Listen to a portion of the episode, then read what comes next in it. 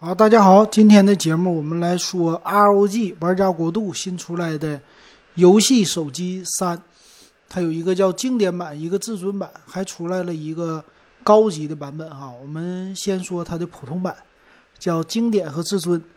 啊，这个机器的造型呢，其实没有最新出来，呃，就是联想的竞技者的好看。它这个外形呢，还是比较普通的那种。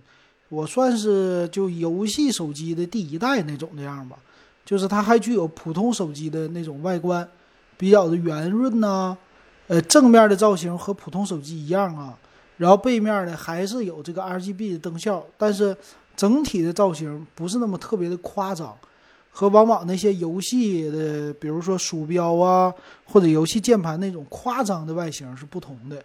所以这个外观呢，我看了竞技者以后再看这个，就觉得没啥那种可看的意思了啊。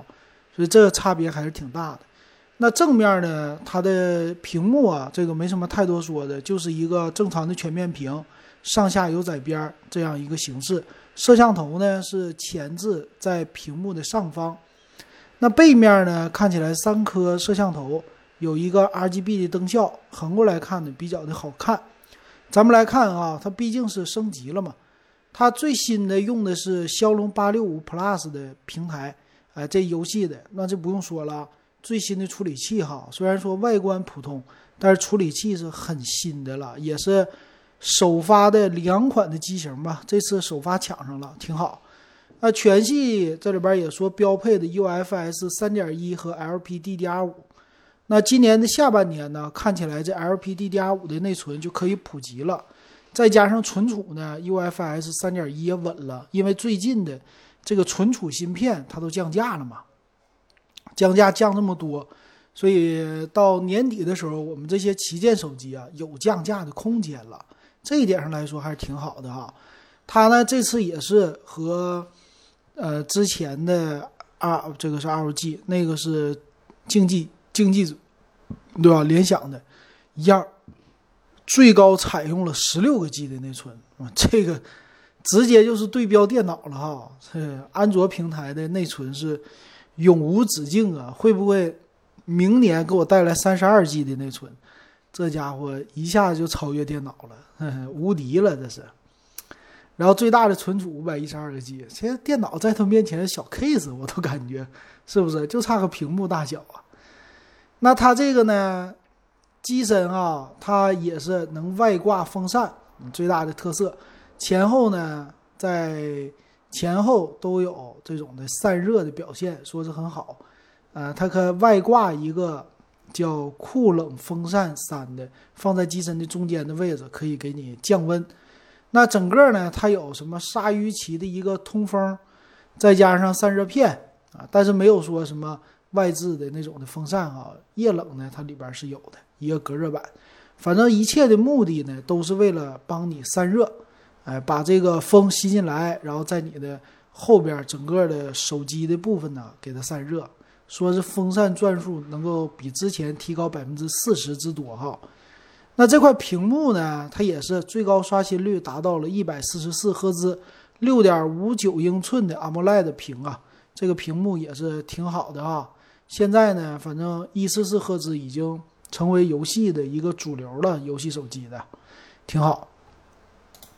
那它这个我看官方还有什么介绍啊？说这一四四赫兹呢和六十赫兹做一个比较，延迟啊什么的更低，然后屏幕的色彩啊更加的准确，应该 P 三这些都没有问题了啊。还有一个呢，就是本身有一个算是游戏的模式吧。它这个叫呢 X 模式，能实时监控你手机里边的参数，呃，还能调一些的灯效，然后风扇的转速啊来监控的，呃，这一点听上去很好啊。电池呢用的是六千毫安的电池，能够叫自定义电池组，呃，但是呢它是三十瓦的一个快充，啊，这个快充的话和昨天推出那个联想的手机比起来，这个确实有一点儿，有一点太慢了吧。三十瓦，你这个九十瓦你配不上，配个四十五瓦也是那意思啊，是不是？六十五瓦也行啊，这个这个三十瓦实在是太小了哈。然后音响呢是两个，两个喇叭能够来一个立体声音响，然后变音吧这种的技术。再有一啥呀？加速度感应器、超声波的一个感应器，也是虚拟的按键啊，这些都有啊。然后剩下的呢有，呃，WiFi，WiFi 这个是 WiFi 六支持，然后五 G 的网络支持。充电接口呢在横置屏下底下有一个接口。啊，这也是为了帮助你能够快速的充电吧。这样的底下也正常有一个接口，等于说两个 Type C 的接口哈。然后加装风扇之后呢，可以连接3.5毫米的耳机接口啊，默认是不带的。再来看还有什么？它的主摄后置的主摄是6400万像素的索尼的这个芯片，然后是一千三百万像素超广角和。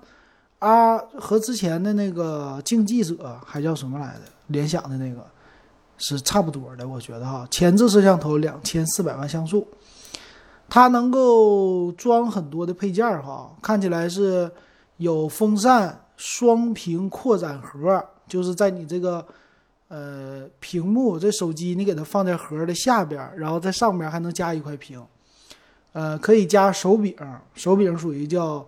触控手柄，把手机放在中间的位置，还有荧光色保护壳、桌上型游戏基座。但是这些东西基本上没有太多人会加吧，因为加了这个费钱呐，对不对？看起来都是挺酷的，但真正买的人我估计不是特别多哈。那咱们来看这个产品的详细参数。我今天访问他们家网站特别的慢啊，我暂停一下。详细参数方面，咱们来看一下哈，它的存储呢有一二八 G、二五六 G、五幺二三个版本哈。它的厚度呢九点八五毫米，重量二百四十克，和拯救者非常的像。这块屏呢，嗯，官方这里边看起来好像没有写 P 三色域的一个支持啊，支持啊，看到了，这里边写的比较少。哎呀，喝了饮料。支持的哈，然后息屏显示都支持，因为是 AMOLED 的屏幕，六点五九英寸，最高达到六百五十尼特。我这喝的可口可乐哈，喝完了以后直打嗝，不好意思。那骁龙八六五的 Plus 这平台整的挺好，就不说了。那再有呢，后置的摄像头，后置呢是六千四百万像素的主摄，还有一个一千六百万。还有一个一千三百万是吧？这官方写的不是那么特别的那啥啊。主摄是六千四百万像素，副摄后置的副摄一千三百万像素，再加上一个五百万像素的叫微距摄像头，这是后置三个。前置两千四百万像素，这个摄像头最大支持到八 K 三十帧的摄像。那双扬声器啊，说是更高的音频输出。WiFi 六的支持，双频的 WiFi，蓝牙五点一的支持。哎，那天有人跟我说，我说节目的时候，他跟我说什么蓝牙五点二出来了，但真正装在手机上的现在都是蓝牙五点一啊，并且它有 NFC 的功能，呃，双频的 WiFi 吧，应啊 GPS 应该双频的吧。再有什么呀？再有的话，我看看，六千毫安的电池，嗯，最大的快充就是三十瓦。再高了，现在没有，可能在它更高的一个版本上会有啊。Type C 的接口，Type C 转三点五毫米耳机接口，呃，加上风扇什么的就不说了。看售价吧，售价还得再等一等。售价方面呢，这台机器十二加一二八的版本卖四千两百九十九，然后十二加二五六的版本四千六百九十九，贵了四百块钱。十二加五幺二的版本叫至尊版，六千九百九十九；十二十六加五幺二的，七千九百九十九。哇，这个售价，这个确实是为信仰充值啊！我觉得这游戏手机可能它的竞争对手非会非常非常多。嗯，怎么说呢？它这个价格确实整的有点高啊。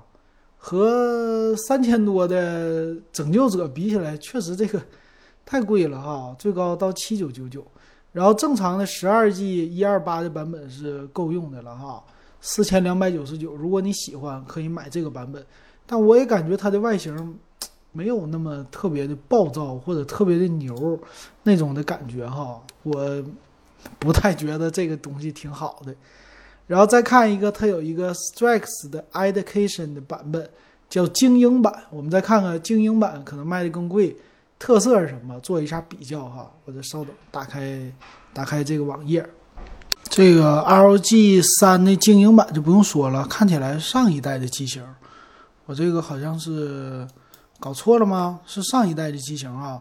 他们这两款呢，看起来就是呃处理器不一样。整个的机身的外观什么的都一样，包括电池没有区别。那看起来这次 ROG 三就是为了抢首发，推推出的什么经典版、至尊版，哎，实际就是原来精英版的一个造型哈。那精英版的售价确实低呀，它是十二加一二八的，卖到了三千九百九十九啊。然后经典版的话是四千二百九十九。嗯，那这个没啥意思。我觉得它价格方面它肯定不占优势，因为毕竟是 rg 系列的嘛。那外形方面呢，从拯救者出来以后，我觉得它就不占优势了。那这两个同样的是骁龙八六五 Plus 的一比较，那肯定的是拯救者更漂亮了哈，品牌也不比它差。嗯，这个挺有意思的，我觉得挺有意思的。这么比来比去的话。LG 的优势在哪里呢？我是没看出来，可能就这一个品牌的优势，不知道你是不是这么觉得的哈？反正这手机看着没意思了，我觉得没啥太大意思了。哎呀，挺有意思的。行，今天的节目就说到这儿吧，感谢大家的收听。喜欢我节目可以加我微信 w e b 幺五三，呃，六块钱现在入电子数码点评的群。